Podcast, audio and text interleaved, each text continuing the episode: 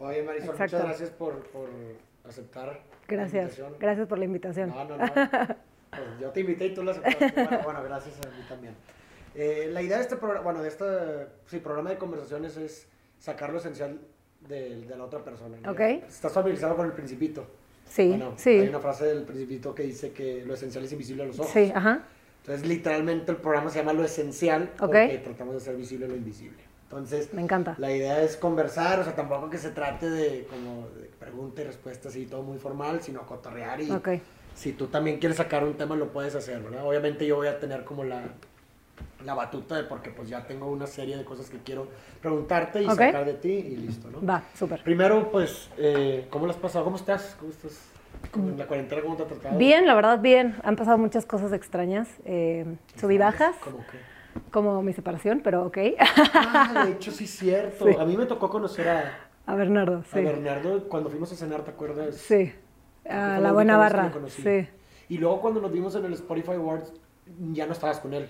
No. La O sea, gente no sabía, la gente no sabía. No, no no sabía la gente, pero ya no Ya me puse roja, sí. No, hombre, no.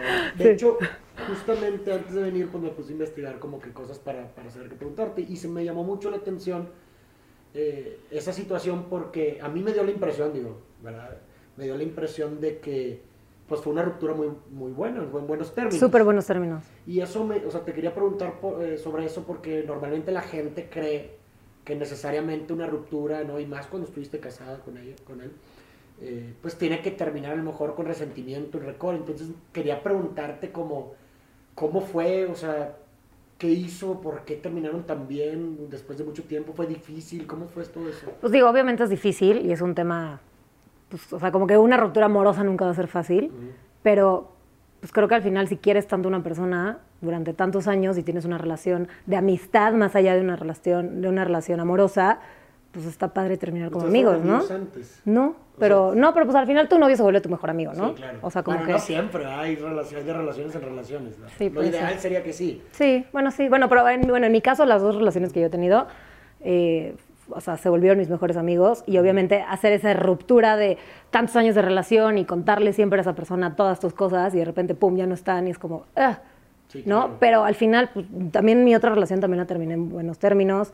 Como que no sé, yo, no, o sea, a lo mejor soy una persona que en particular no siento la necesidad de acabar de las greñas para, para que se termine. Porque luego una vez tuiteé eso, ¿no? De que este, terminen bien con sus parejas y mil gente de que no, si no acabas, de- si no acabas de las greñas y odiándolo, no, no ha terminado. Entonces como que, pues no sé, yo, no- o sea, yo no lo veo así.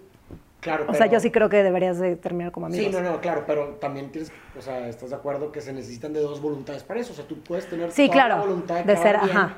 Pero si la otra persona no, No está en el mismo canal, pues, pues termina mal, ¿no? Sí, claro. Pero en tus dos casos has tenido ambas voluntades. Sí, sí, la verdad sí. O sea, digo, no es como que se vuelven tus cuates de que, hey, ¿qué onda? Sí, y te voy a platicar de mi nueva relación Sí, sí, y brother y ya, o sea, no así, pero de que, te, o sea, al final todo el grupo social se vuelve la misma, o sea, el mismo. Entonces también, pues tienes eventos en común, tienes amigos en común, entonces, pues ni modo de ir a un evento y decir, ay, yo no voy porque no va el otro. o- Claro, y al sí, final, la- mis dos rupturas, ninguna de las dos ha habido ni cuernos, ni, ni madrizas que todo el mundo cree que, tienes que, que tienen que pegarte para huir de un matrimonio. Este, entonces también todo ese tipo de cosas, pues la relación dentro de todo siempre fue sana. Entonces al final esa es una forma de, de poder terminar bien, ¿no? Claro, yo siempre he pensado que un amor no, no necesita ser eterno para ser real. Sí. O sea, durante el momento en que se vive puede ser muy, muy profundo, puede ser eterno mientras dure, como Claro. dice. Entonces, pues evidentemente hay, hay aciertos y hay errores. Sí. ¿no? Cada, cada relación te hace mejorar. Entonces yo te pregunto, en esta relación en específico, que fueron cuántos? Seis. Seis años, ¿cuáles fueron tus aciertos? O sea, ¿qué cosas hiciste bien ya mirando en retroacción? Uf, crecí- yo, o sea, yo creo que crecí muchísimo y entendí muchas cosas de la vida y pues me, como que siento que me aprendí a conocer más yo. A ti misma. Ajá, con la ayuda de él. O sea, como que Ok. él, o sea, siento que al final siempre somos lo que, hay un dicho que dice así, que eres, lo- el- eres la mitad de las cinco personas con las que más convives, algo así. O eres, una eres, suma, eres- sí, eso. Una suma de la gente La con mitad. que- la Yo restándole. Yo restándole. 50%. Eres una suma de, de- de las cinco personas con las que más, que más convives, ¿no? Entonces, él en particular tenía muy, muy desarrollada su inteligencia emocional, cosa que yo no la tenía tan, tan desarrollada. Entonces aprendí muchas cosas de él y siento que pues fui creciendo para, mucha, para bien en muchísimas cosas y siento que sí sumamos mucho los dos en pareja. O sea, como que nos hicimos muy bien uno al otro y ya hubo cosas donde no nos pudimos complementar y pues listo. ¿Qué cosas te llevas para tu siguiente relación?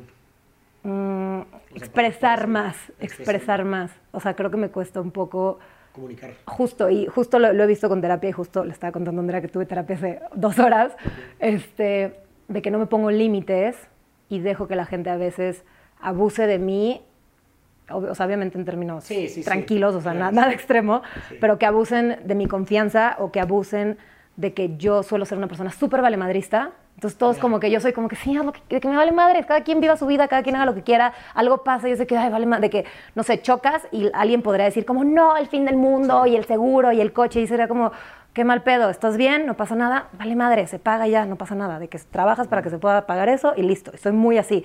Entonces eso me ha llevado a tener pues fallas conmigo y de abusar de mí misma y de permitir que la gente rebase esos límites Sí. que yo debería de poner límite, ¿no? Entonces, Claro. ahora he aprendido a que tengo que poner límites desde el principio, de que, hey, esto no me gusta, o sea, tenlo, y si no te gusta, pues tu pedo. Yo no, o sea, yo no puedo hacer nada y yo no voy a ceder a, a ser como más, eh, más relajada, porque eso al final hace que sea una bola y yo explote. Claro. Entonces, ¿Y qué expectativas tienes tú de una relación? O sea, nosotros tenemos el legado, por ejemplo, del amor romántico, ¿no? Ok. El romanticismo, ¿no? Que pues es esta idea que el amor tiene que ser eterno, Ajá. que tienes un soulmate, ¿verdad? Para Sí. siempre, y lo vas a encontrar como por puro instinto, ¿no? Lo vas a sentir, vas a ir al restaurante Y ahí está. Ay, lo sentí, y es- así es como encuentras a, la pareja de toda la vida, ¿no? Una persona prácticamente perfecta que te complete. Eso es como el legado que nosotros tenemos, Sí. ¿no? Del romanticismo, ¿verdad? Pero, eh, pues, nuestra realidad es completamente diferente, ¿no? Antes era muy fácil en esa época decir que el amor es eterno porque se morían a los 35 años de tuberculosis. literal. Entonces, o por ejemplo, otra cosa que también, una cosmovisión del romanticismo que heredamos es la idea, la relación entre el sexo y, y la manifestación más pura de amor. O sea, hay una conexión entre que eh, la forma más pura de mostrar amor Es teniendo del relaciones, sexo. ok.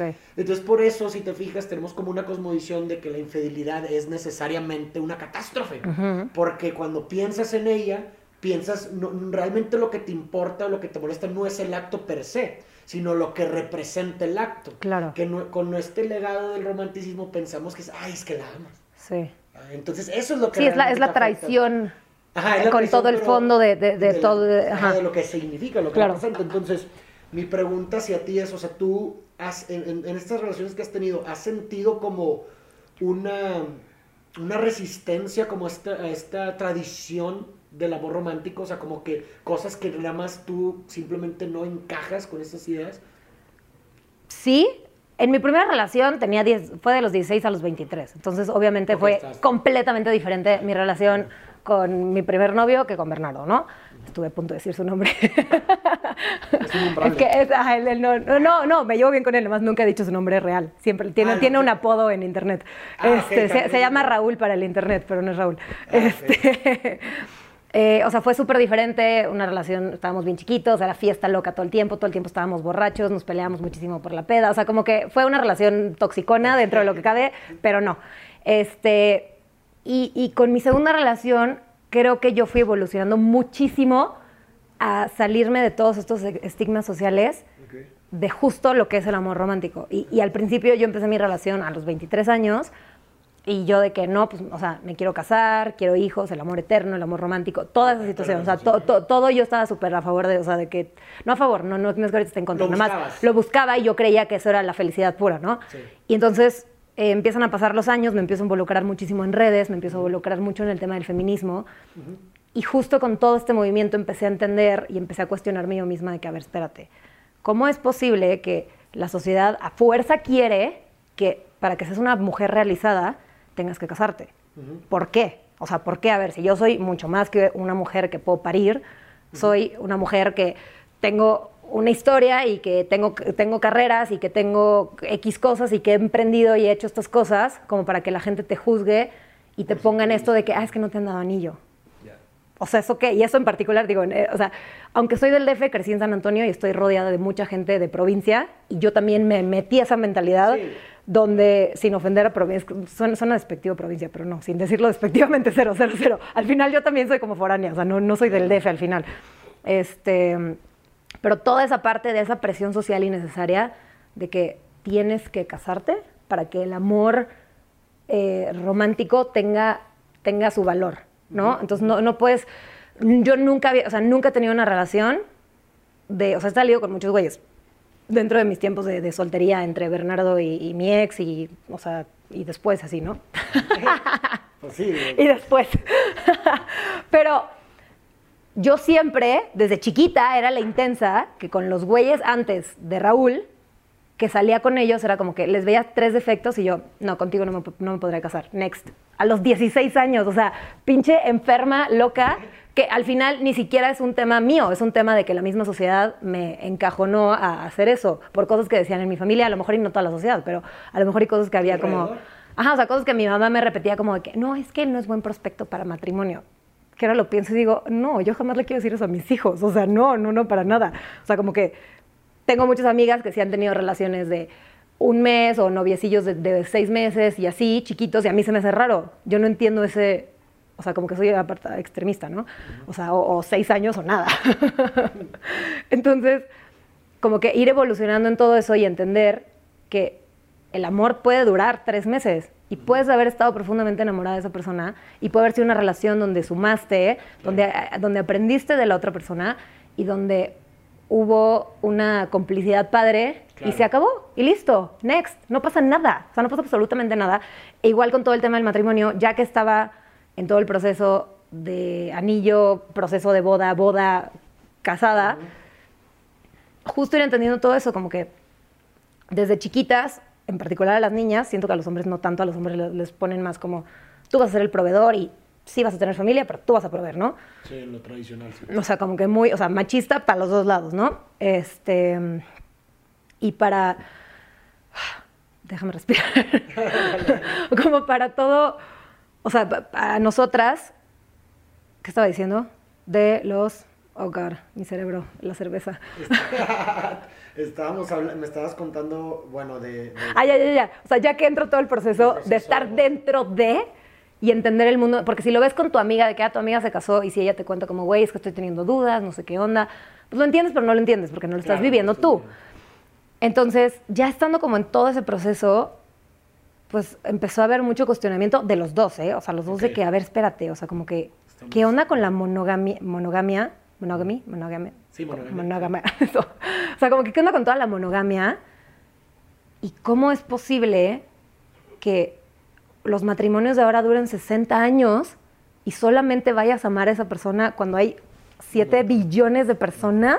O sea, no lo, o sea, y realmente yo no creo, sorry, yo no creo que exista un amor de tu vida, ni uh -huh. creo que exista lo del hilo rojo, porque es no hay, o sea, es que es, es sí, irreal, es irreal. O sea, literal, o sea, no, no, no, no me cabe entender que solamente una persona puede ser para ti.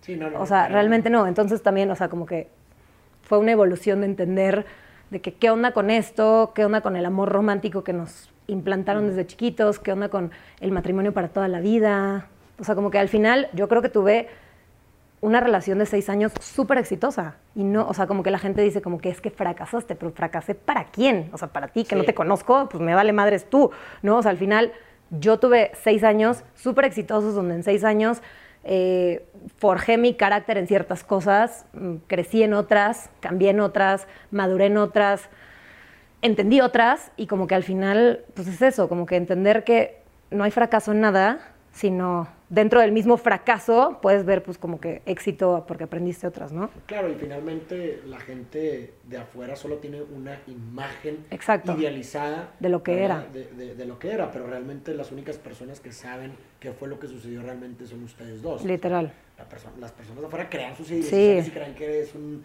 una pareja perfecta. Sí, y que, exacto. Etc. Entonces, pues realmente, sí. como tú dices, el fracaso para quién? Pues para ellos. Sí. Pero para ti no.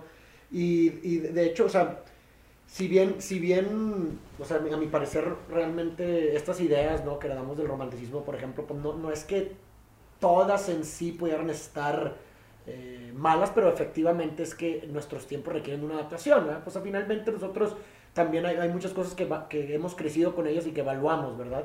ese caso, por ejemplo, que tú mencionas, se me hace muy interesante, el de la monogamia. ¿Tú, tú qué piensas con respecto a eso? O sea, eh, Híjole, es un, es un tema muy, o sea, es un tema que saca a la gente de quicio, porque no, no, no es algo, tradicional, no normal. es algo, ajá, exacto, y siento que no está aceptado, aunque La gente lo piensa. la gente lo piensa, uno, y no lo hacen porque, por el que dirán, y dos, todo el mundo pone el cuerno.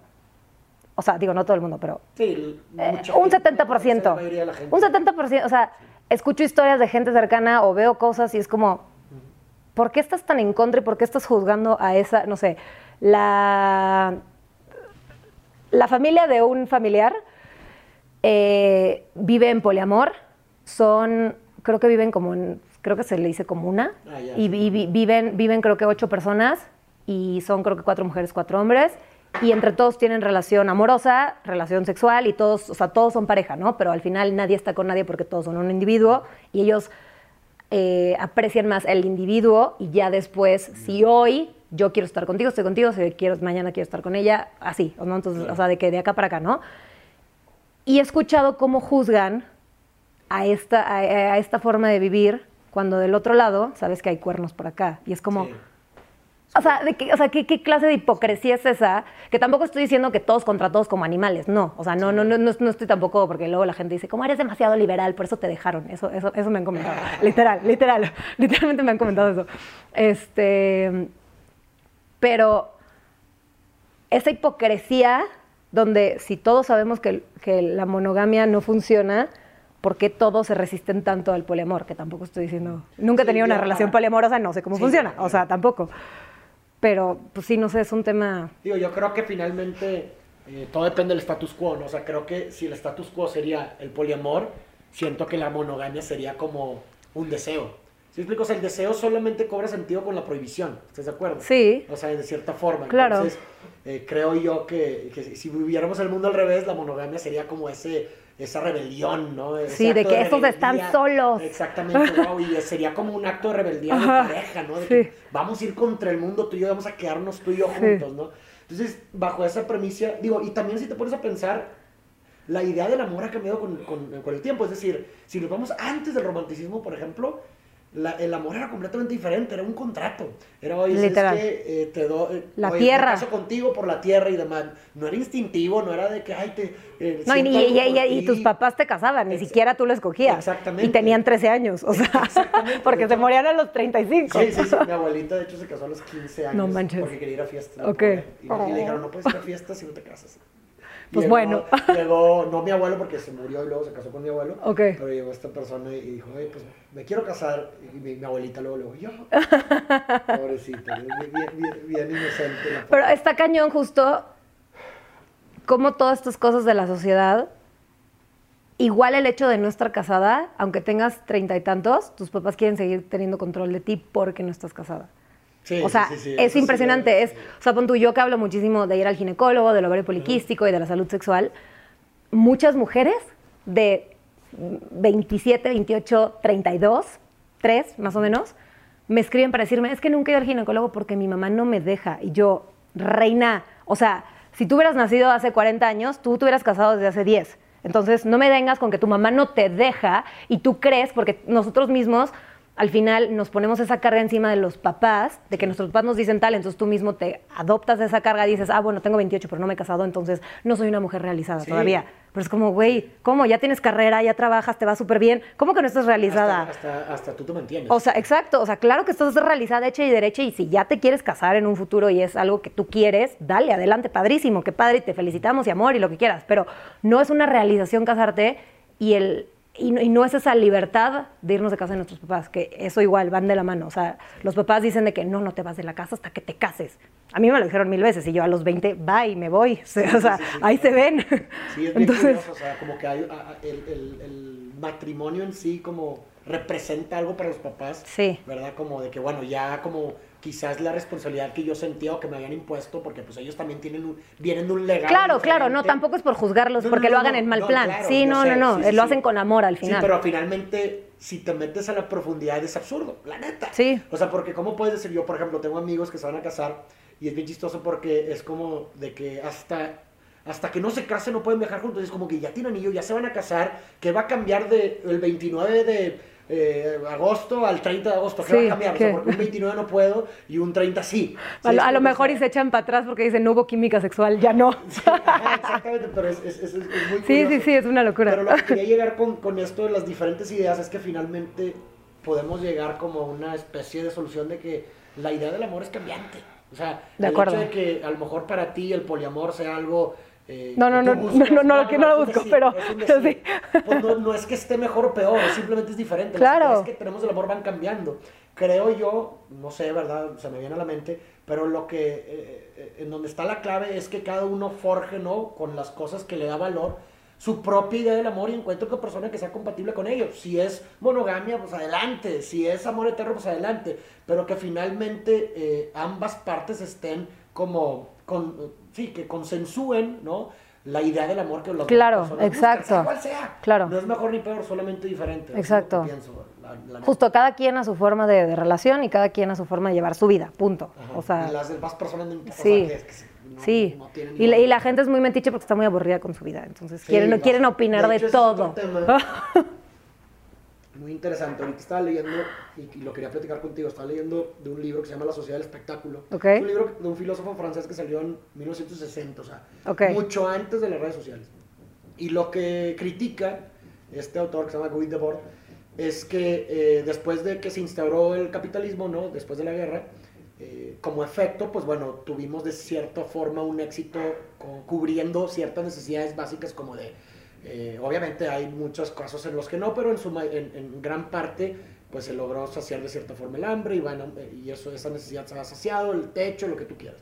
Y eso conlleva una nueva ola de problemas, ¿no? Porque cuando sacias tus necesidades básicas, pues surgen otras necesidades, porque somos seres en falta, decía antes, ¿no? Claro. Entonces, él critica y dice que nos convertimos en una sociedad de, del espectáculo, Ok. ¿no? Que estamos obsesionados más, y ojo, esto antes de las redes sociales, ¿no? Ok. Esto cobra mucho sentido ahorita que la, la gente, se, la sociedad se volvió obsesionada más por las imágenes Ok. que por la realidad. Ok. Porque una imagen te, te, es como una representación no real ¿verdad? de la realidad que haz de cuenta que te pone, pues sí, tú ves una imagen, pero no, no ves los megapíxeles, no ves los pixelitos que están de forma, más ves una imagen que tú asocias dicha imagen con ciertas recompensas emocionales. ¿no? Uh -huh. Así funciona el marketing, ¿no? El marketing no te vende, no te vende el producto por su funcionalidad, te vende el producto por, por, una, las... por una, emoción, claro, ¿no? lo, to, que, todo lo que aparenta. Oye, ah, tú quieres ser una persona interesante, entonces te pongo a George Clooney, ¿no? Y, y, que tiene el reloj, ¿no? Y lo ves y entonces dices, no quiero el reloj porque si es de buena calidad o no, lo quiero porque lo tiene George Clooney. Claro.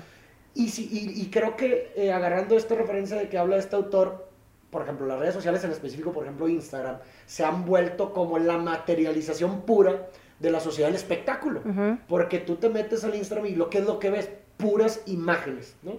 Obviamente eh, resumidas, ¿no? O sea, es, es, es solamente una, eh, una porción muy pequeña de la realidad porque tú te metes al perfil de la gente y vas a ver, pues obviamente una parte, no toda la realidad, vas a ver, pues obviamente... Eh, que es, ay, bien felices, ¿no? Que, ay, bien, los filtros ahora. La parte producida. La parte producida, que es que la gente pasa del tener al aparentar. Uh -huh. Esa es la sociedad del espectáculo. De cierta forma, todos contribuimos a esa sociedad. O sea, pues, a ver, pues, la verdad, eh, eh, todo, eh, se ha materializado tanto que todos contribuimos a dicha sociedad. Entonces, lo que te, yo te quería, con toda este pre, esta previa, yo te quería preguntar, ¿tú cómo ves por ejemplo, porque tú eres una, una pues ¿cómo, ¿cómo, te gusta definirte a ti en tu trabajo? Creadora de contenido. Creadora de contenido. Tú eres una creadora de contenido que te siguen muchas mujeres. Sí. Y, y, la verdad es que, por ejemplo, yo, yo, yo de pronto veo y digo, no me explico sinceramente, cómo es que ahora veo gente que no puede subir una historia o una imagen sin un filtro. Sí. A tal nivel de que me he dado cuenta, amigas mías, que, no, que, que, se ponen filtros que les cambian los ojos, pero no, no, ya llevan un chorro de tiempo, o sea, meses, subiendo por stories con ese filtro. Y yo sé okay. que no es ella. Sí. Entonces, pues es espectáculo, ¿no? Es una, es una sociedad del espectáculo. Entonces, ¿tú cómo ves eso desde tu parte? Mucha gente te sigue, muchas mujeres seguramente te siguen. Tú también, de cierta forma, influyes en la gente, sí. ¿no? Porque muchas, muchas veces ese tipo de personas no se pueden dar cuenta y al hacer eso, pues pasan a sus influencias como esta idea, ¿no? De perfección, ¿no? Y de lo que tú quieras. Pero yo veo algo en ti distinto, porque me puse a, a, Sí. a estoquearte y demás, entonces quiero que tú me cuentes un poco acerca de cómo ves esta parte de la, de la apariencia y cómo lo manejas tú con tu gente.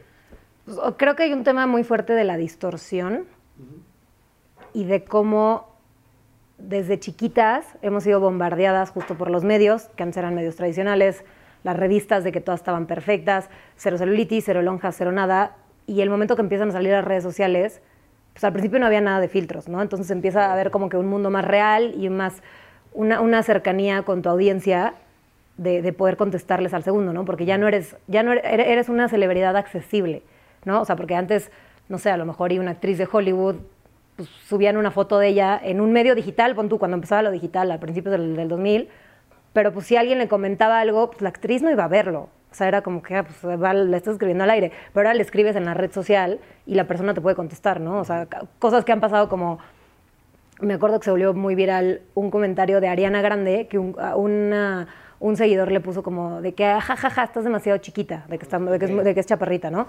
pero obviamente ella dijo qué te pasa no que a lo mejor yo yo viendo ese comentario digo como que x no o sea no, o sea, no, no, no me parece algo grave, pero a lo mejor ella estaba de malas y dijo, güey, ¿qué te pasa? ¿Por qué me comentas eso? Y no, no fue exactamente eso, le no me acuerdo que le puso, pero algo así.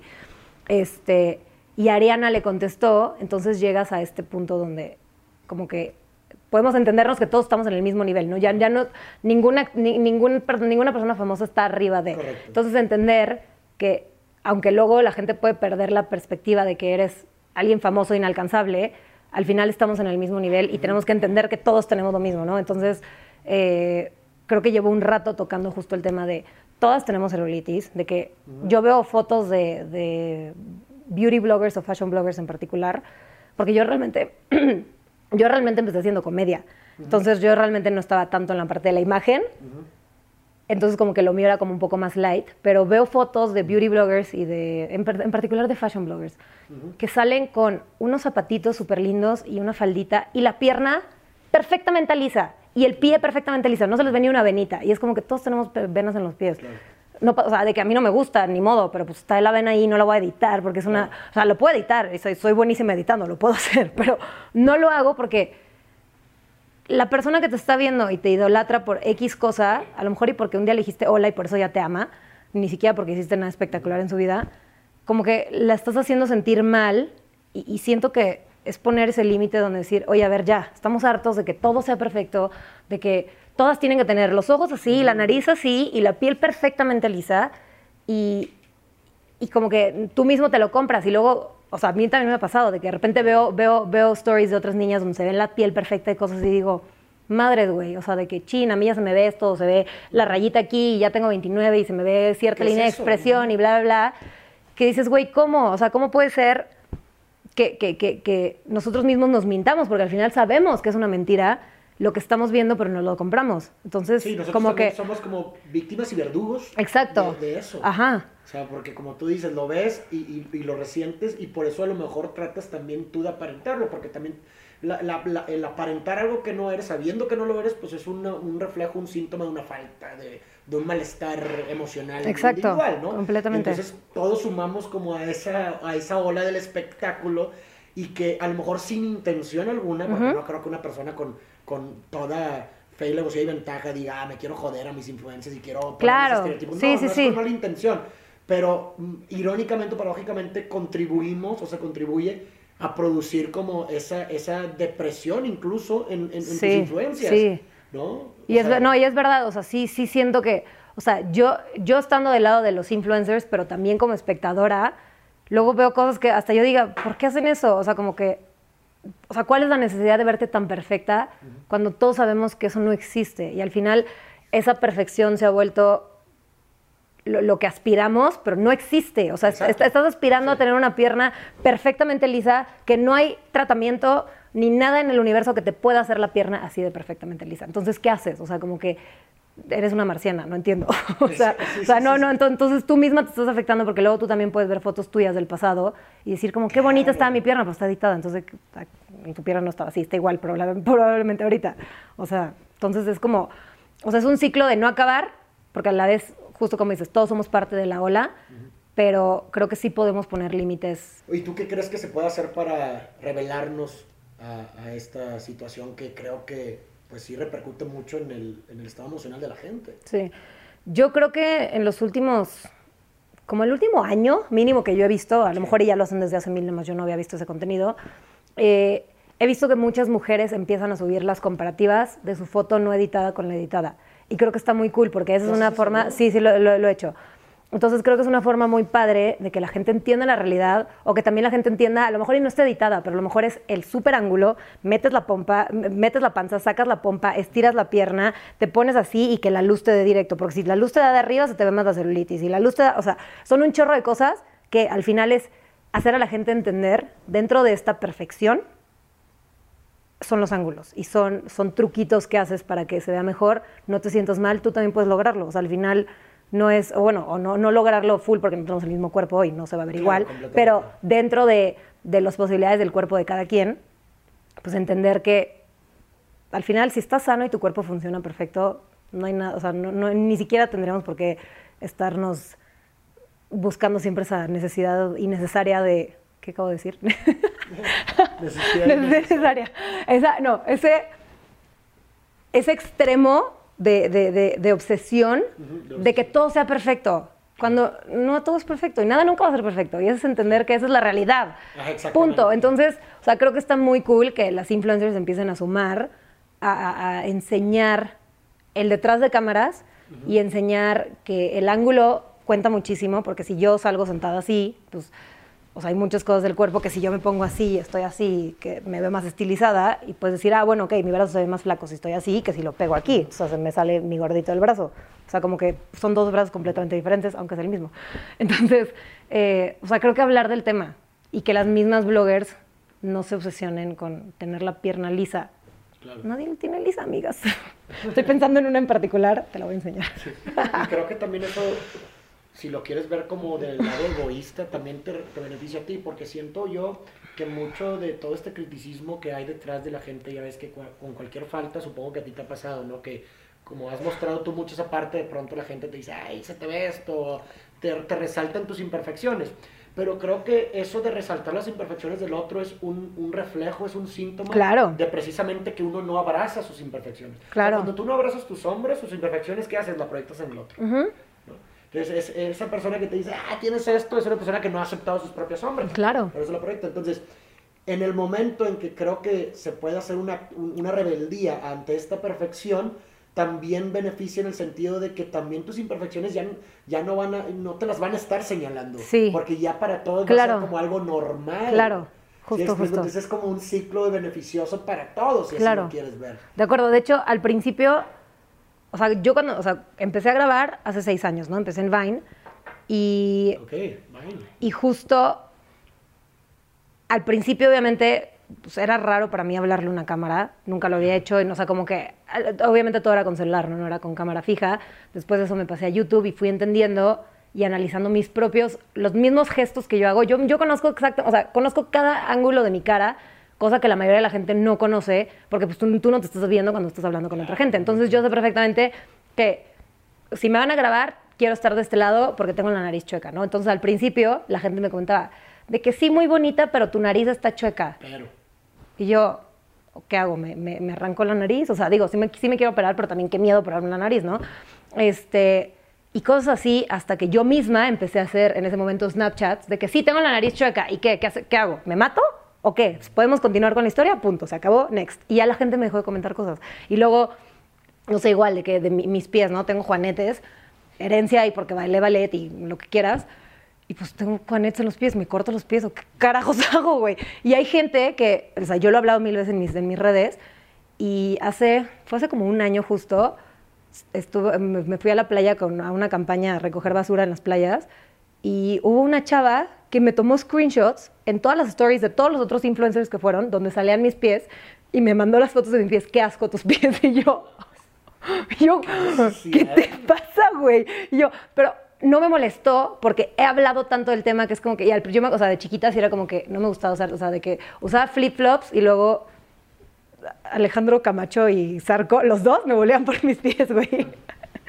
Entonces, o sea, como que o sea, era como que un issue que decía como que no mis pies. Entonces primero me ponía mis flip-flops y luego ya empecé a usar zapatos cerrados porque no quería que vi- vieran mis pies. Y luego fui pensando y dije, pues qué carajo, mis pies me han llevado por mil países y mil cosas y he vivido mil cosas por mis pies. Gracias pies por llevarme al lado para que la gente venga y me critique mis pies. Entonces, o sea, o sea, justo yo exponiéndolo de que, hey, ¿qué pedo? Basta, de que ya lo sé. O sea, y, y luego igual, de repente, muy rara vez me han comentado lo de la nariz últimamente, en los últimos 3, 4 años. O sea, de verdad han sido contadas 15 veces tops. Este, pero ya no me molesta. O sea, antes era como que, o sea, antes sí, sí, sí me, sí me daba. Y antes era como que, pues, güey, tengo la nariz chueca, ¿y qué hago? O sea, pues, Sí. ¿qué? O sea, no... Ajá, pues, ¿Qué? Como, cua- como la reconoces, Sí. ya, pues lo que digan los demás. Sí, pues, güey, sí, güey, ¿y qué? Ajá. Pero hay gente que no llega a reconocer eso y por eso le afecta. Sí, exacto. No, y al final, digo, aparte, es- al final es normal. O sea, es normal que, que todos tengamos inseguridades. Y también creo que nos han presionado a querer hacernos creer que no debemos de tener inseguridades. Como que las Sí. inseguridades son súper malas, no las tengas. Ah, ok, ya no las tengo. O sea, como que... que también es consecuencia de lo que uno ve, o sea, porque como vemos imágenes, volvemos a lo mismo las produ- producidas y vimos como en esta sociedad donde todo es posible, de pronto nos topamos con esas imágenes en donde vemos a las personas así, perfectas, seguras, que tienen todo lo que siempre quisieron, etcétera. Entonces, como es pura imagen y no coincide con la realidad, ¿qué pasa con uno? Que dice, oye, pues yo soy el único pendejo, güey, que no puedo lograr todo. Claro, te la compras. Sí, yo soy el único Sí. pendejo. O sea, todo el mundo puede hacer posible todo, vea todas las imágenes, chingón, bien seguros, y yo soy un pendejo, soy inseguro. ¿Sí me explico? Entonces, en sociedades en donde todo es posible, tienes tu antítesis necesariamente, que es que nada es posible. Tienes que tener las dos. ¿o? ¿Sí me explico? O sea, si tienes día, tienes noche. Entonces, tienes todo es posible. Entonces llega gente que dice, güey, como todo es posible y yo soy miserable, en mi mundo nada es posible. Nada es güey". posible. Y eso conlleva que un incremento, y no creo que sea coincidencia, ¿verdad? Que, que las enfermedades como depresiones, ansiedades, se hayan disparado a, a raíz, ¿no? De, de- de este tipo de, de tecnologías como lo son las redes sociales. Yo te pregunto, por ejemplo, tu gente, o sea, la gente que te escribe, que tienes mucha... Normalmente, ¿qué tipo de gente es la que así... ¿De tú- edades? Sí, de edades. 18 a 30... No, bueno, 25... ¿Es 25 a 36? Los que más... Ese es el 47%. Ok, y, y, y, por ejemplo, supongo que te comparten mucho. Muchísimo. o sea, Cañón, contigo. cañón. ¿Cuál ha sido como el problema constante que ves que te comparten en ellas? ¿Son más mujeres? Sí, tengo 80% mujeres. Entonces, ajá, ¿cuál es Casi el- siempre es tema amoroso y Ok. casi siempre es de abuso. O sea, las veces, las veces que he tocado temas fuertes como aborto, violaciones, o sea, esas dos han sido, o sea, me llegan 7000 mensajes y que llegó un punto que tuve que dejar de hablar de los temas, o sea, hacerlo muy espaciado de que una vez al mes máximo, porque a mí me estaba drenando leer esas cosas. Y justo, o sea, lo he hablado con mi psicóloga, que yo no soy psicóloga, yo no puedo estar cargando con todos los problemas de estas, de estas mujeres. Eh, hubo una, que esa me impactó cañón, de una chava que me contó que su papá la violaba, su papá deja a su hermana, a su mamá y a ella y a su hermano, el hermano le empieza a violar, ella le dice a su mamá, la mamá le dice, no es cierto, tu, tu hermano no te viola, estás loca, entonces ella se va, está, vivió de vagabunda como, o sea, hasta, hasta, hasta, hasta siento que es un cuento inventado. Este, o sea, parece ficción. Estuvo de- viviendo de vagabunda creo que tres años y me contó que dentro de esos tres años la violaron como diez veces otros vagabundos borrachos y que apenas estaba rehaciendo su vida y me decía que es que neta yo veo tu vida tan perfecta, todo increíble y yo, madres, o sea, no puede ser que yo me esté quejando por esta tontería de que alguien me critica la nariz y, y esta chava viviendo algo realmente tormentoso. Y así han habido en mil historias de me violó el hermano, el tío, el primo, el abuelo, el trrra, y no me creen, y me salí de mi casa y, y mis papás dicen que ok, está bien, pero que no podemos hablar del tema porque es conflicto familiar. O sea, cosas fuertísimas que dices, madres, o sea, ¿en qué momento yo les creé esa confianza para que ellas me cuenten a mí y se desahoguen? Porque al final yo soy alguien completamente imparcial donde yo no las voy a juzgar y no las conozco y no conozco su entorno. Entonces yo no tengo, o sea, no me voy a meter a estoquearla de que, ah, vamos a comentarte. O sea, claro que muchas no. veces también lo hacen no esperando que les contesten. Claro, sí, O sea, nada más, nada más por escribirlo, para sea, soltar. Que la escritura es terapéutica. Sí. Es una forma de descarga de un sentir que está reprimido, que está guardado. Sí, sí, sí. Y no importa que, no importa que nadie lo escuche. Claro. ¿verdad? Porque tú lo, tú lo sacas, pero qué fuerte. Ujú. qué, qué- qué- qué fuerte. Y son de las muchas realidades que, que pues uno muchas veces por estar en su, en su propia burbuja y demás no, no sabe, Claro, no, no, no. conoce, Sí, no. idea, ¿no? No, y a lo mejor ya hasta lo tienes cerca, nada más que son temas tan fuertes que no te lo cuentan, ¿no? O sea, sí, o sea, es, es un, o sea, e- esos temas en particular, cuando los, los empecé a tocar, también de LGBT, este, o sea, te das cuenta de cómo realmente es tan personal el tema, ya sea si viviste una violación, ya sea si quieres salir del closet dentro de cualquiera de los LGBT, TTTTIQ+, este, o si tuviste un aborto, o sea, o si, hiciste un aborto, es tan personal cada una de las historias que no se puede juzgar y generalizar como mucha gente lo hace. O sea, o sea es como un, ataque hacia todos en conjunto, porque todos son así y todos, o sea, es, un, es, es, es algo demasiado personal que, que, sí tenemos que ser mucho más imparciales y decir como, bueno, ok, cada quien sus cosas, sea legal lo que tenga que ser legal, esto para acá y para acá, ¿no?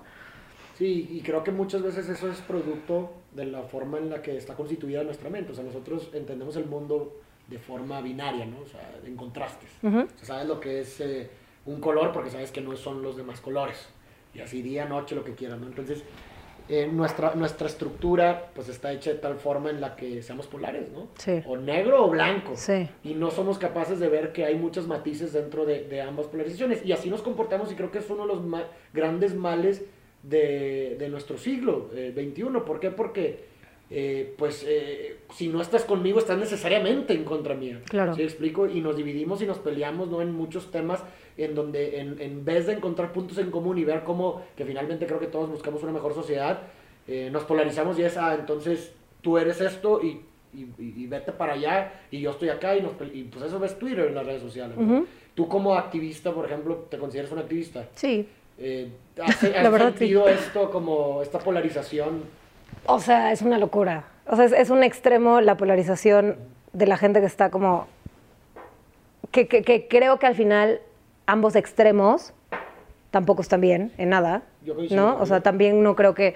Pero creo que es entender al final que es un caso individual cada cosa. Entonces, pon tú, el tema del aborto, hace literal dos semanas o tres, estaba hablando con la tía de una amiga y resulta que literalmente apenas empiezo a hablar con ella y, y, y, me dice de que, ah, no me digas que estás a favor del aborto. Y yo, y o sea, desde ahí, y yo, sí, estoy a favor de la legalización. No, pero es que cómo puede ser que, que quieras que la gente aborte.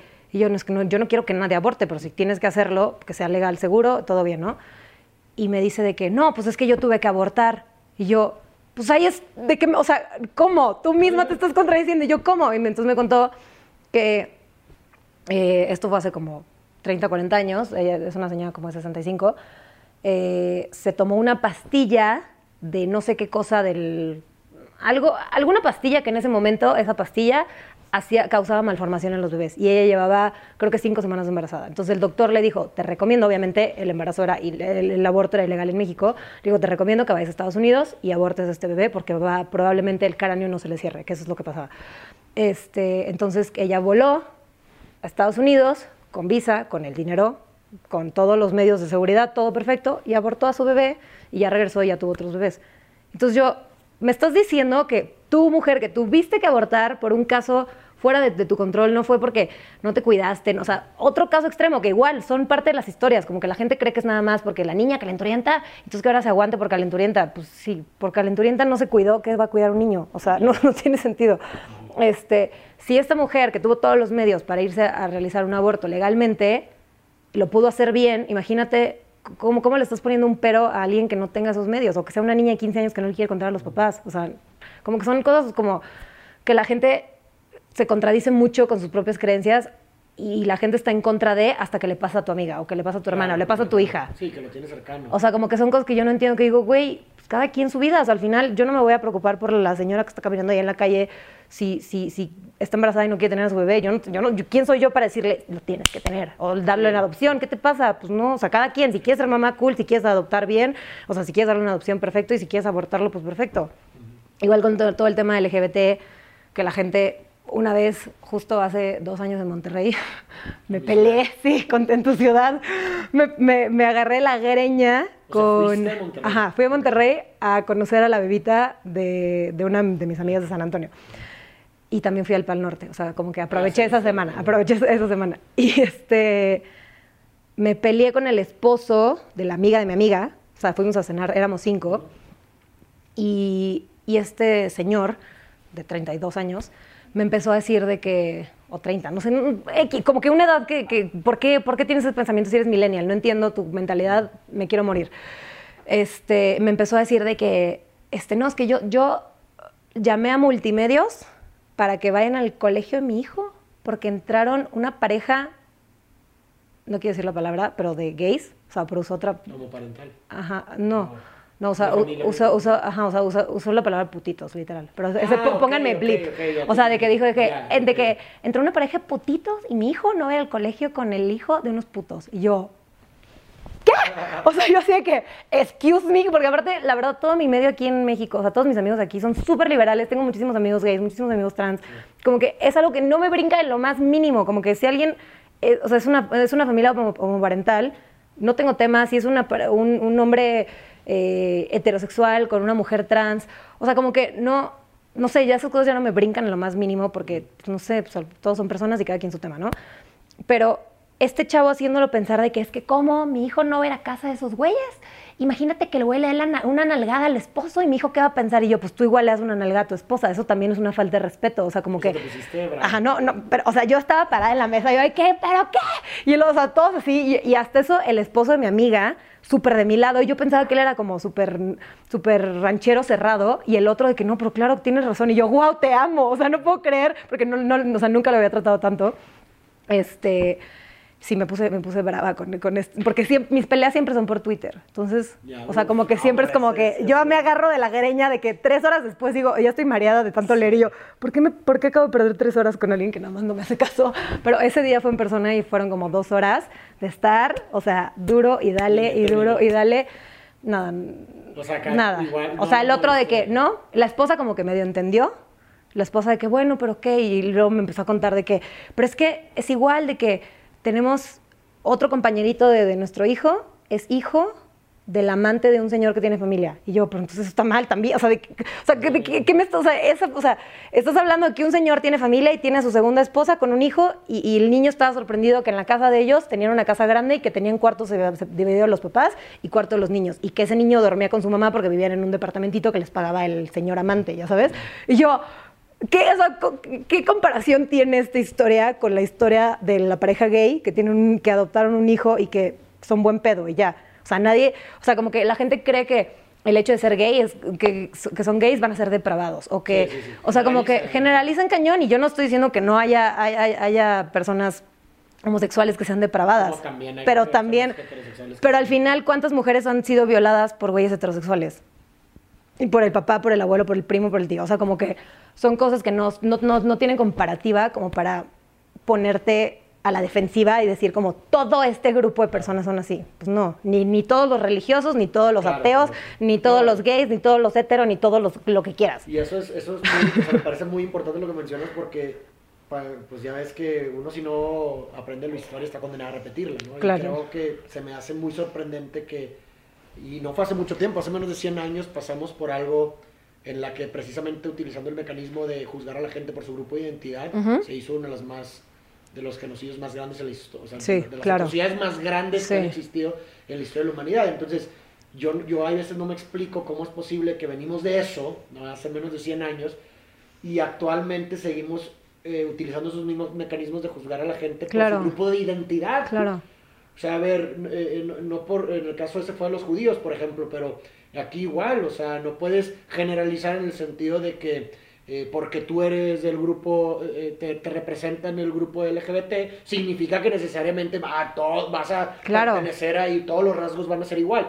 Para nada, tienes que juzgar a las personas por su individualidad. Claro, exacto. No por- Justo. no por su grupo de identidad. Justo. O sea, como el hecho de que la gente diga como, es que está muy guapo, pero es gay. O sea, a ver, no, yo, no, yo no pensaba tener una relación con esa persona. Entonces, me da igual. O sea, a mí, si, si alguien me cae mal o si alguien me cae bien, no va a ser porque es gay o porque no es gay o porque es lesbiana o porque es trans o porque es perro. O sea, me da igual. El hecho de que alguien te parezca estúpido es porque es- esa persona es pendeja en sí, ¿no? Esa persona, sin ofender a nadie. Pero, o sea, si alguien, si alguien dice como, es un pendejo, pero no, no estoy diciendo es un pendejo porque es gay. Creo que no. O sea, es un pendejo porque su ser es un pendejo. Whatever. Entonces, justo es eso. No, como que encasillamos demasiado a la gente Sí, sí, sí. y, y- y creo que también, justo lo que dices ahorita, como que la gente puede, puede deslindarse a decir como, es que no es lo mismo. O sea, de que yo no soy Hitler, entonces no es lo mismo. Yo no estoy encasillando a, a todos los judíos de esa forma o a todos los LGBT en esa forma, como si fuera un tema un poco más, o sea, eh, enfocado más hacia la religión un poco, donde me estoy haciendo... Ajá, o sea, como que... Pero me, me puedo imaginar a mi abuela diciendo eso, ¿no? Porque Ah, o mi, sea, mi- mi abuela... O sea, mi, mi abuela lo dice mucho, justo, porque- eh, exacto, es que dice, es que no, o sea, si yo le dijera a mi abuela, abuela, estás, estás literalmente discriminando a un grupo de gente solamente por, ser- por, por ser gays o, por- o sea, por pertenecer a la, la- la- la comunidad LGBT, y, y, o sea, y si le hiciera la comparativa a mi abuela de que es lo mismo que hizo Hitler, mi abuela me diría, no es lo mismo, claro que no es lo mismo. O sea, lo justificaría, Pero pues es lo mismo 100%. que te pudo haber dicho Hitler. Hitler también te hubiera dicho, oye, pues yo lo justifico por mi ideología. Claro. Porque Coco- somos la raza claro. bla, bla, bla, y lo que Sí. tú quieras. Que no deja de ser, o sea, no dejan de ser ideologías ambas. Eh, La ideología es tu cosmovisión del mundo. La religión es una ideología en el sentido de que es una cosmovisión del mundo. Sí. ¿verdad? Y lo mismo aquí. Obviamente hay ideologías que están más apegadas a la realidad, como sustento científico, lo que tú quieras, y e ideologías que no son tan apegadas a la realidad. Pero no quita el hecho de que son ideologías porque Claro. es, es imposible para el ser humano atravesar la realidad en su completud. No podemos, somos sujetos. Sí. La- en el momento en que percibimos un objeto, solo es objetivo, ¿no? Sí. Entonces, en ese sentido, pues también eh, esa justificación que se- sería tu abuela, pues no puedes decir Hitler, sí, Claro, o sí, Hitler diría, yo, yo, no, yo no tengo esclavos africanos, te diría lo mismo, o sea, como que... Sí, porque o sea, ¿cuál es el sustento de, de la, de tu abuela de la religión que te diría? No, pues es que Jesús dijo. Exacto. Sí, sí, sí, porque es que no, me diría, es que no es natural. No es natural y no se pueden reproducir. Y yo, y todas las mujeres que no pueden tener bebés. Ajá, exactamente. Es lo mismo, o sea, ¿de qué me estás hablando? O sea, como que no, no es, o sea, no, no, no, no, no puedes hacer esa comparativa cuando, sí, o sea, es, es un tema tan complejo de individuales, o sea, de, de- Exacto, de individuos completamente que no podemos generalizar nada y somos fans de generalizar todo. Sí, claro, no, completamente. Pues digo, y se entiende, o sea, las generalizaciones nos sirven para, para poder guiar nuestros actos y, y- y- y lo que tú quieras.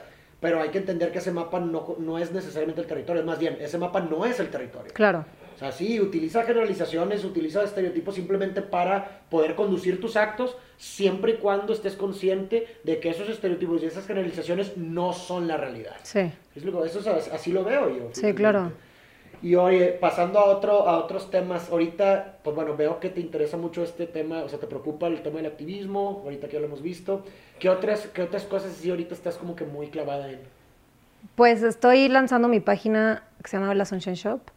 Eh, Y eh, nos encargamos de llevar a puros eh, proveedores mexicanos, de marcas mexicanas. O sea, son marcas de marcas mexicanas. Marcas de marcas mexicanas.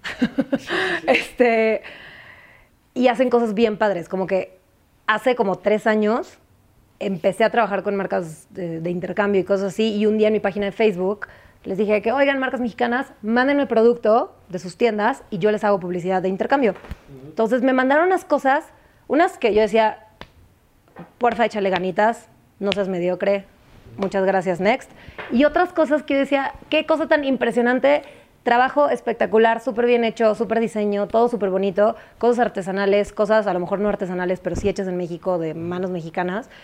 Y muchos de ellos no sabían cómo venderse online. Hay otros, dentro de, de- dentro de la plataforma sí tenemos eh, a mucha gente que sí sabe venderse perfectamente online, pero hay otros que no sabían cómo hacerlo, entonces abrimos la página para ser como intermediarios y vender a través de nosotros y creo que está muy cool eh, cómo va la página.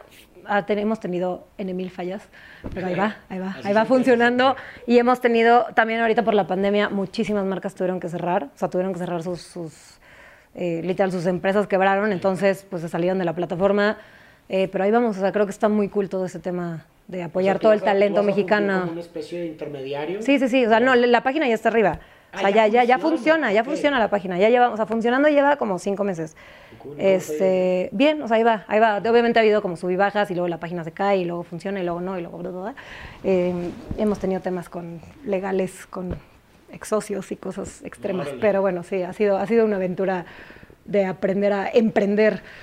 Este, y dentro de eso, yo voy a sacar mi línea de cosas, igual de todo de productores mexicanos. Entonces también está muy cool.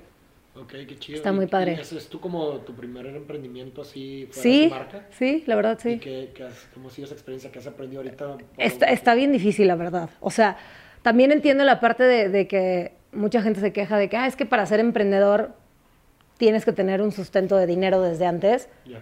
Y al final, aunque nadie me invirtió nada de dinero a mí personalmente, entiendo que la- las oportunidades que yo he tenido dentro de mi burbuja de privilegio en la que yo crecí, obviamente todo eso me apoyó a, a poder impu- o sea, impulsarme a poder emprender. Entonces también como que mucha gente dice como que es que pues emprende, pues es tan fácil. Pues no, la verdad no. O sea, si, si a mí que yo tenía como bases de, de oportunidades, Claro. me ha costado mucho trabajo y ha sido, o sea, todo el dinero que he invertido, todo absolutamente ha salido de mi trabajo, nadie me ha dado un peso. Entonces, o sea, sí, ent- o sea, entiendo lo difícil que es Claro. y, y- y el trabajo que se debe de meter en todo eso. Y está cool. Y también, pues, sí te hacen súper güey en mil cosas. Nos han robado mil dinero. No robado, porque nadie me puso una pistola para robármelo, pero me han dicho como, te voy a dar esto y esto, y me entregan puras porquerías. Entonces, me quiero morir del coraje, pero al final, pues digo, así se aprende. O sea, no, no, Sí, nu- sí, nunca caes con el proveedor adecuado desde el día uno. Ojalá y fuera así. pero sí, Y con la relación, o sea, por ejemplo, ahorita mencionaste que tuviste complicaciones con socios. sí. Que es, o sea, después de eso, ¿cuáles serían como las principales características que te fijarías para tener un nuevo socio? Sí, híjole, es que desde el principio sabíamos que este señor. Ay, Dios. Es que está, está un poco loco. Tú no lo conociste, ¿va? Ok, está, sí está, está loco. Es que está loco. O sea, habla solo y como que estamos hablando una cosa y el otro hablando. Desde ahí no debíamos haber firmado. Estamos pendejos todos. Pero literal éramos. O sea, Germán, que tiene 30, Bernardo tiene 33 y yo tengo 29, pero cuando empezamos esto hace tres años. Y este señor tiene 50 y tantos. Entonces, claramente nos dio 90 vueltas y dijo, estos tres chamacos pendejos, me los voy a hacer güeyes. Y nos metimos con muchos de sus proveedores, nos sacaron dinero por acá y por allá y por acá. O sea, muy tarados. Entonces, eh, sí, o sea, como que no, no, no, no dejarte vender porque alguien es más grande y decir como tiene experiencia. O sea, ni, ni sí, o sea, no sé, en realidad al final la, la edad no importa con la experiencia y lo que pueda sacar, ¿no? O sea, como que nosotros nos, nos vimos alumbrados, o sea, Sí, nos sí. deslumbró de que, ah, es un señor mucho más grande, tiene experiencia con esto y esto y esto y mángale, nos hizo güeyes a todos. Bueno, Entonces, pero- sí. Pero pues ahorita lograron sobreponerse a eso. o sea, están Sí, no, ya, ya, ya, ahí vamos bien. Sí, ahí va, ahí va, ahí va. Ahí va toda la situación. Está, está jalando. Va bien. Oye, y- y digo, yo sé que pues prácticamente mucha gente sabrá de tus gustos, hobbies y demás, pero ¿qué haces fuera de las redes? O sea, ¿qué te gusta? Así como cosas que nadie sabe que te gustan. Tirarme a ver la tele. Ver eh, series o películas. ¿sí? sí. ¿Qué estás viendo ahorita? ¿Qué te gusta? Eh, ahorita estoy viendo la de 100 días para enamorarse. 100 días para enamorarse. Sí, es una. Es como una novela. Me mamé. Está en Netflix, es de Telemundo. Sí, Ah, está sí, buena. O sea, llevo. Pero no, ahorita en cuarentena me eché. O sea, todas las series que se te ocurran. Hasta, bueno, hasta eso sí, me eché tres libros. Muy bien, muy bien. Ok. No, me- siempre intento como obligarme a leer, pero soy demasiado dispersa y estoy leyendo y luego veo una palabra y dice mariposa. Y yo, ay, la mariposa que pasó cuando tenía siete años que fui a ver las mariposas monarca en Morelia. Trrr, acabé en Canadá. O sea, o sea mi cerebro Sí, está sí, de que, o sea, me cuesta muchísimo Sí. trabajo leer, pero sí me gusta leer y me quiero, o sea, todos esos libros que están ahí los he leído todos, dentro de muchos años, pero los, o sea, digo, no son tantos, pero, o sea, I've tried. Entonces, lo, lo, lo- eh, sí, sí he leído algo y estoy tomando clases de kickbox. ¿De último- kickbox? Sí. Y ha habido gente muy grosera que me ha dicho que mejor me retire porque lo hago muy mal. ¿Qué les pasa? Pero ha habido otra gente súper linda. Una chava que es profesional en taekwondo, me escribe súper linda que, hola, oye, cuando hagas la patada, gira bien la cadera para que no te lastimes y levante el pie. Y otros de que, oye, nada más acuérdate siempre tener los puños arriba para que no te pe... O sea, gente súper linda y luego está la otra. No, no, ni te digo tu patada, ¿eh? Qué asco. Y Yo, perdón, disculpe usted, majestad. ¿Qué pedo? Ese sería un sincericidio, ¿no? Cuando la sinceridad mata y no aporta nada. ¿Pero qué les pasa? O sea, tan linda la otra de que hoy te vas a lastimar, gira la cadera. Tan fácil. ¿Qué les pasa? Por favor, no sé, gente. ¿Qué les pasa? Dios mío. Tenemos sentimientos y me hacen llorar. No me hacen llorar, pero sí. Bueno, sí. Sí, sí he llorado alguna vez por algún comentario.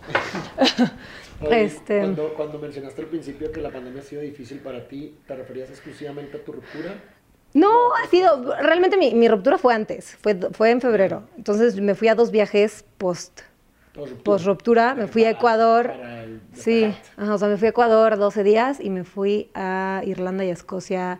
Me iba 20, pero acabó siendo de 12 por la pandemia, justo, o sea, me fui al 8, o sea, fui a la marcha feminista y a las, o sea, me llevé mi mochila en el coche, estacioné el coche en el centro y mi mamá me llevó al aeropuerto acabando, porque al otro día era el, el día de, Sí, sí, sí, de- este, de- El El, nueve. el 9 nadie se mueve. Sí. Fue un viaje muy extraño, fue un viaje súper solitario, Tú sola, pues. sola, sola, los dos me fui sola. Pero también el de Ecuador como que todavía la vida estaba normal, entonces conocía gente y como que pude, pude socializar y ahí todavía no lo había hecho. Ah, no, tampoco, tampoco en el viaje de Irlanda lo había hecho público con Bernardo, pero pero como que la gente, no sé, como que la gente ya estaba más de que, ¿por qué llevas dos meses sin publicar nada con Bernardo? ¿Dónde está? Ya se divorciaron. La gente haciendo hilos en Twitter. Por eso tuvimos que hacerlo público. Porque la gente de que, yo vi que Bernardo le puso el cuerno, yo vi que Marisol, no sé qué. O sea, yo, güey, ya mejor salimos y lo, hablamos nosotros. O sea, para que no estén inventando cosas.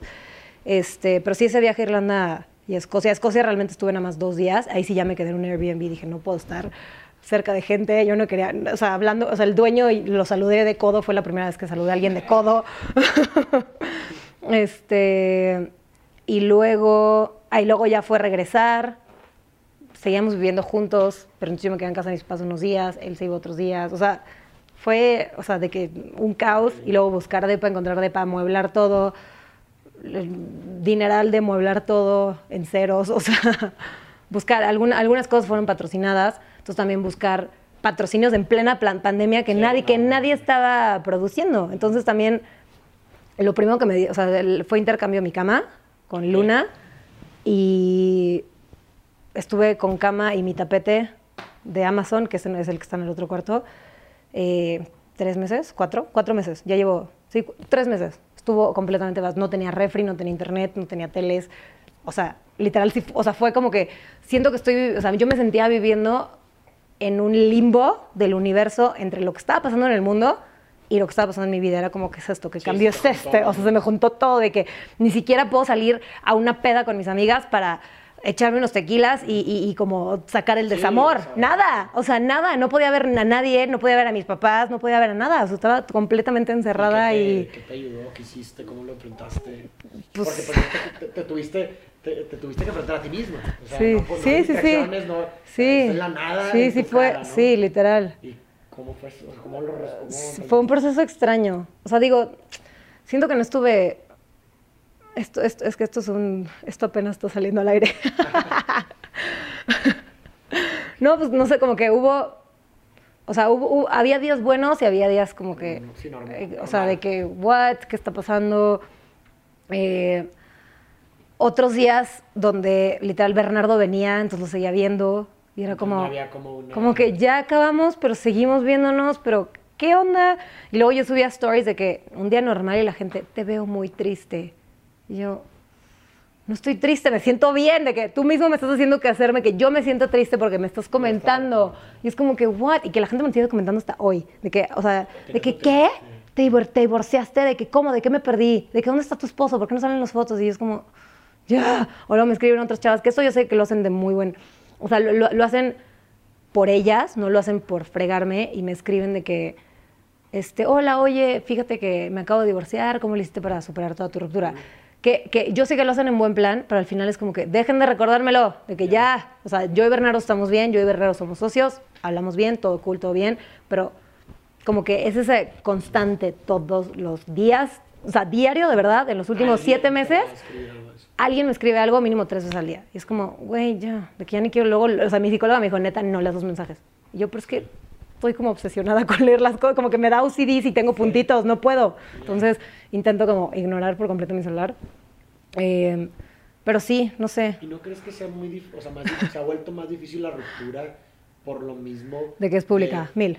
eh, y no nada más, deja tú que seas figura pública. O sea, para cualquier persona que publica, eh, incluso una persona que no tiene muchos seguidores, que en su Instagram pues sube fotos con su pareja, etc. O sea, esta cuestión, volvemos a lo mismo, de publicar tu vida hace que la ruptura sea más difícil, porque pues puedes cortar, pero te vas en- te enfrentas con la idea de lo que fue. Sí. Porque volvemos a lo mismo de las imágenes. Las imágenes te enseñan una idea, no te enseñan la realidad, ¿no? Entonces, el hecho de tener publicaciones, historias, ¿no? Grabadas con tu pareja, fotos que publicaste de viajes y la chingada de con tu pareja, pues todo eso que no es una representación de la realidad, sino simplemente una foto, una, una representación monosilábica, ¿no? Ujú. De la realidad, hace que sea más difícil como la ruptura, no lo sientes así, a ti no, no, te, no era como veías eh, tu- tu- tus fotos o todo lo que subiste y todo lo que viste y no se hacía más complicado para ti. No, hasta eso no, ¿eh? O sea, sí he vuelto a ver el video de mi boda y de, la, de, de- de cuando anunciamos la separación. No los... ¿No se escucha mucho? Eh, ok. o sea, el video de la boda y de la separación no los he vuelto a ver. Una vez leí los videos de los, los comentarios de la separación y Bernardo y yo de que los leímos juntos y los dos de que, ¿qué pedo con la gente estúpida comentando estas cosas innecesarias? Y, y luego de que mil likes en un comentario super hate. Es como, güey, ¿qué te pasa? De que, o sea, ¿quién- no, no, ¿qué te pasa? Pero X, o sea, como que eso no...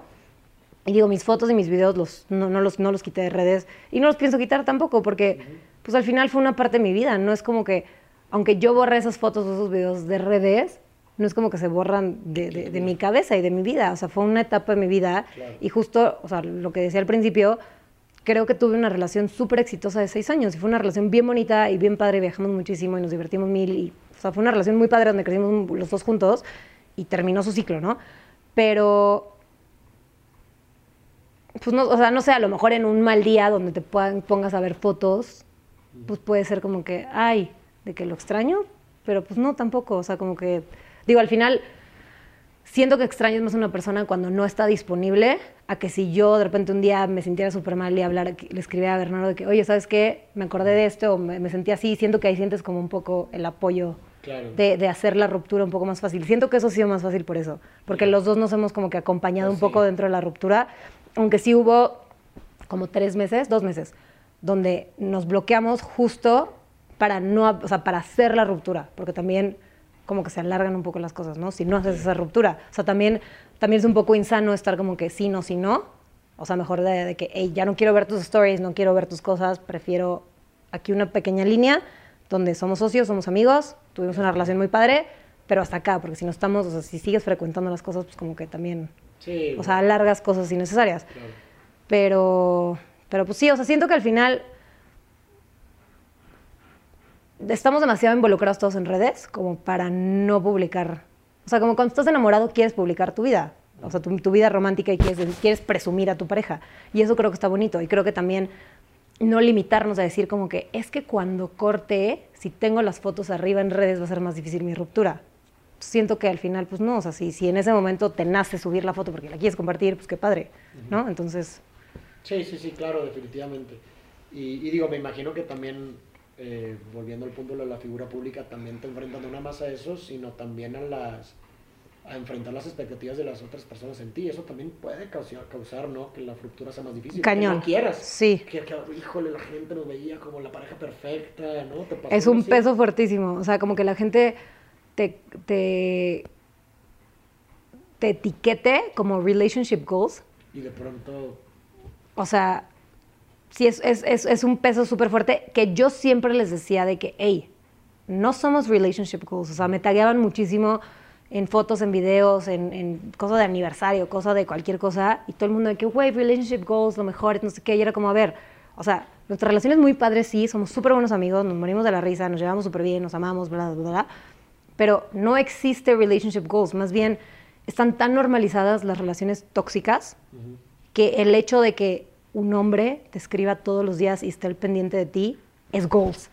O sea, ¿cómo? Esa es una relación normal. O sea, que, que, que o sea, la gente cree que, que- que el que te celen, el que te griten, el que a lo mejor y no, que no llegue a abuso físico, pero que sí haya como agresión, a lo mejor y sí, emocional, sí, que la gente cree que eso es normal. Entonces, cuando alguien te dice, te amo, qué preciosa estás, eso es goals. Pues no, o sea, también, o sea, como que siempre se los di a entender de que, hey, o sea, hay que, o sea, modificar esto, darle un gigante switch a que no puedes aceptar que, que- que tu pareja te esté hablando así de feo y te esté celando de esa forma y te trate de esa forma y creer que eso es una relación bonita y sana y que porque tienes, sientes ese amor pasional porque te odias y te amas, eso está bien. Digo, cada quien sus, cada quien sus relaciones Sí, al sí, final. sí. Pero como que normalizar eso, o sea, tampoco está bien, ¿no? Sí, sí, sí, Entonces, claro. o sea, pero sí, sí, sí es un peso súper fuerte que la gente diga como, es que eres goals, eres perfecta, eres lo mejor, y es como, ¿no? ajá, como que, sí, sí, sí, sí, sí, sí, o sea, al, al final, o sea, como que sí muy firme y sabiendo de que no, a ver, yo sé quién soy y sé que tengo estas cosas y sé cuáles son mis defectos y sé cuáles son mis virtudes, pero a la vez, pues sí, un día a lo mejor donde te sientes como muy bien, se te pueden subir ciertos humos y decir como, sí, todo es perfecto, está súper bien, yo asumo ese papel de que soy goals. Entonces luego es como, día malo es como que no, no soy goals, aguántenme, Sí. me echo para atrás. Entonces, Oye, ¿y proyectos a futuro? ¿Qué quieres hacer ahorita? ¿Qué tienes pensado? quiero retomar mis redes. Ah, este, las- las sí. Pusiste en pausa por este proceso. Sí, o sea, no en pausa como tal, pero sí en pausa de que no, no me ha nacido pues el ser creativa y en hacer cosas que digo, también se entiende. Y yo misma me he martirizado mucho y al final es entender que pues, es un proceso de vida y es un cambio fuerte, ¿eh? Del cual yo también tengo que ser como que amable conmigo misma decir como, a ver, tranquila, no pasa nada, todo bien, ahorita lo retomas. O sea, no al final, Claro. al final tampoco lo aventé y no lo, tampoco es que dejé de hacer cosas al 100, pero no he sido constante con mis redes. Este, quiero revivir a la regia. Todo el mundo quiere que la reviva. Ah, porque Todo sí, el mundo un la ama. Sí. Imitas a las mujeres A mis sanpetrinas, a mis sanpetrinas queridas. Este, sí, es que al principio me enfocaba mucho en la sanpetrina con todo el tema del, del anillo. Era como que, es que no me han dado la roquilla, soy la quedada. Y ahorita hacer ese tipo de videos con todo el tema del feminismo y de todas las cosas que traigo detrás, me ¿Cómo que cuesta, me cuesta. Sí, siento que choca. Es como que, de que estoy hablando como mujeres sean libres, si te quieres casar, cásate, si no te quieres casar, no te cases. Y luego por el otro lado estoy haciendo mi personaje de comedia, que es comedia y es una sátira al final. Pero siento que yo misma me contradigo, entonces me cuesta como retomarla. Y no me ha nacido como la parte, esa- ajá. ese shock de contradicción. Exacto, de que cómo revivo a mi regia sin hacerla eh, como esta niña fresa que nada más se quiere casar, casar y ser ama de casa y casarse con un güey millonario, ¿no? O sea, como que ese, ese era el papel completamente. Este, Pero, por ejemplo, tú- o sea, alguien que quiere eso ¿está mal? No, para nada, cero, cero, cero, cero. Está perfecto por eso. O sea, justo en la parte del feminismo donde si quieres hacerlo, increíble, si no quieres hacerlo, increíble. O sea, Entonces, ¿por qué ambas partes. choca? No sé, porque siento que yo antes pensaba más así. O sea, es Pero choco contra mal. mí misma. Ah, sí, sí, sí. O sea, es, es Ah, un choque conmigo, ¿no? No, no tanto con el tema de la sociedad, sino conmigo, que yo antes pensaba como que, sí, yo me quiero casar, yo quiero ser ama de casa, yo quiero tener este, mis bebés. No, tampoco, tampoco. Nada más que yo misma digo como, wait a minute. O sea, como que también dentro de todo mi proceso, si yo no hubiera trabajado y no hubiera hecho las cosas que hubiera hecho, si me hubiera separado, me hubiera tenido que ir a vivir con mis papás no hubiera podido rentarme este depa y amoblarlo, etcétera, o me hubiera tenido que quedar dentro de un matrimonio donde no, no es que no, no no, no éramos infelices, nada más como que había cosas que nada más no cuadraban y era como que, man, no, no, no, no había, no había plenitud. Y ya, que la gente cree que tienes que ser la persona más infeliz del mundo Sí. para irte. Y es exacto, entonces... eh, Al contrario, creo que llegar a esa antítesis tan fuerte como llegar a ser infeliz para salirte y ay, cabrón, Sí, o sea, ya estás en el extremo de explotar donde odias a la persona. Entonces, como que justo salir en paz, pero, o a lo mejor, o sea, esto es saliendo un poquito del tema, justo desde que me separé, muchísimas mujeres me han escrito para contarme de que, oye, la neta, de que, que huevos, eh, estoy, de que te envidio muchísimo porque yo tengo un hijo y no me puedo salir, o porque yo no trabajo y no me puedo salir, o porque mi mamá es súper mocha y no me puedo salir, o porque la sociedad qué va a decir si me salgo de mi matrimonio. Y ahí es donde dices, madres, ¿cuántas mujeres, o cuántos hombres también, que bueno, los hombres no me escriben a mí, pero también deben de vivir lo mismo, cuántas personas están dentro de una relación en la que no quieren estar, pero están ahí porque están atados por X o Y razón, ya sea por tema económico, o porque hay niños, o porque la sociedad, o porque los papás, o que, pero, lo Siento que quieras. el número sería aterrador. O sea, es una locura. Entonces, o sea, como que. ¿Qué estaba diciendo? Todo, justo toda esta parte, como. O sea, de- de- del hecho de que me salí de mi mentalidad de que yo quería ser ama de casa y tener a mis bebitos, y que sí quiero tener mis bebitos en su, en su momento y lo que sea, pero de tener bebés y ser mantenida, que también está terriblemente mal usada la palabra mantenida, porque al final la mujer hace muchísima chamba. ¿Un trabajo? Es un trabajal el ser ama de casa. Eh, pero bueno, que, que el hombre sea el proveedor y tú te encargues de la casa, este, como que es- eso es un choque de, de mí contra mí, donde digo, o sea, ¿cómo voy a hacer a mi personaje si ahora estoy yo en contra de eso en mí? O sea, si alguien más lo quiere hacer cool, pero Sí. como que yo misma digo como, no, me hubiera quedado atorada en algo donde no quería estar o me hubiera tenido que ir a vivir a casa de mis papás, que me muero, y, o sea, amo a mis papás con todo mi ser, pero, o sea, y lo he hablado mil veces con mi mamá y mi mamá de que no, no, no, o sea, tú por tu lado, o sea, no, queremos, no te queremos aquí en la casa, o sea, no. Entonces, o sea, no Estás sé. Ajá. Es, que es- es un, es un conflicto interno de mí contra mí, de decir como, bueno, ok, es mi personaje, quien quiera vivir así, increíble, quien no quiere vivir así, increíble. Y no sé, a lo mejor sacar un personaje nuevo, maybe. Tal vez, Ah, interesante. Ah. Ni lo había pensado. Pero sí. Sí, sacar, sacar a, mi, a, mi, a mi ser feminista en personaje. Oye, sí, ¿eh? Pues, gracias. ahí, ahí lo estaremos Sí. viendo. Aquí salió la idea. Sí. Pues, muchísimas gracias. No, hombre, gracias a ti. Por tu tiempo estuvimos bastante, una hora y pico. Gracias. Ahí yo te aviso. La idea es sacar el video completo en YouTube y sacar clips.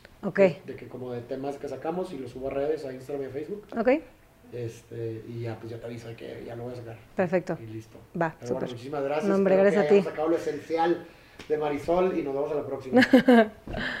Bye.